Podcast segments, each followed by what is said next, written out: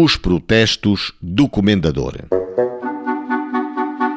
Tenho a honra de enviar a Vossa Excelência a inclusa cópia da ata da sessão da Junta da Paróquia de Santa Eulália de 2 do presente mês, em vista de factos criminosos que desta constam, a fim de que Vossa Excelência se digne proceder conforme for de direito.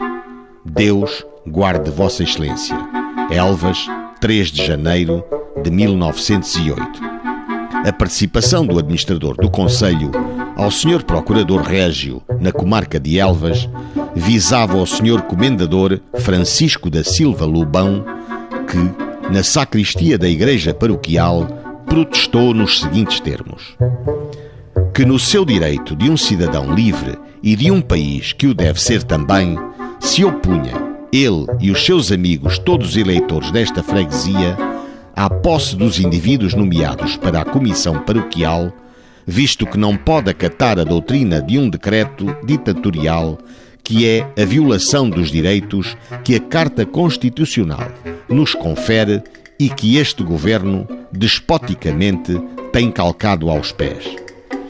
E que só pela força consentirá, cedendo à mesma força na posse da comissão nomeada, e assume por isso, ele e só ele, toda a responsabilidade que lhe possa advir pelo ato que acaba de praticar.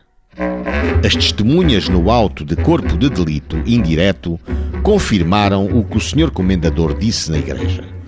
Mais esclareceram que os protestos do Sr. Comendador foram feitos sem alarido, sossegadamente e sem que os protestantes fossem sequer advertidos de que não podiam proceder assim, permitindo-se-lhes até a redação ao secretário da Junta para este os inserir na ata.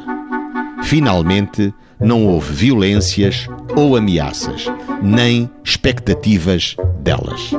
O comendador não foi acusado. A luta entre monárquicos e republicanos continuou.